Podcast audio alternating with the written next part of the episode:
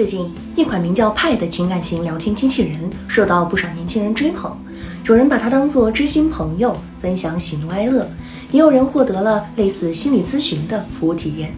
在网友们的口中，它被称为最好的心理按摩师。首先，必须承认，情感型聊天机器人的作用与功能强大，发展前景十分广阔。当前国内很多年轻人之所以追捧这类机器人，是因为它善解人意，可以安抚自己。并且机器人不多嘴，有耐心，是随叫随到的好朋友。哪怕深夜叫醒他，甚至要求和他彻夜长谈，他都不知疲倦，不失耐心，全天候向需求者提供聊天陪伴服务。机器人还具有海量的知识储备，并且还在不断的学习提升。但也要看到，情感型聊天机器人也有变坏的可能，难免有人会向机器人喂有毒数据。比如教他骂人或说谎，甚至让他变得偏激，学会歧视他人等。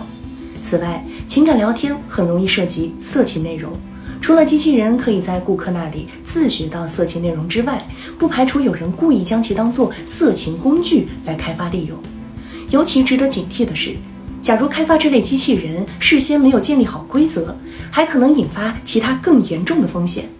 比如，情感型聊天机器人可能被不法分子利用。变成诈骗或攻击他人的工具，情感聊天难免会涉及顾客的一些敏感信息，而智能工具强大的信息收集与储存能力，可将这些敏感信息长期保存。倘若这些信息哪天被泄露或被非法开发利用，后果不堪设想。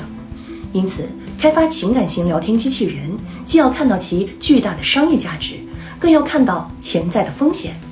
对于这类机器人，趋利避害要趁早，越早订立规矩和做好风险防范，效果就越好。倘若这类机器人已经变坏，再去纠正就会十分困难，甚至无法恢复初始的状态，让情感型聊天机器人的发展进入歧途。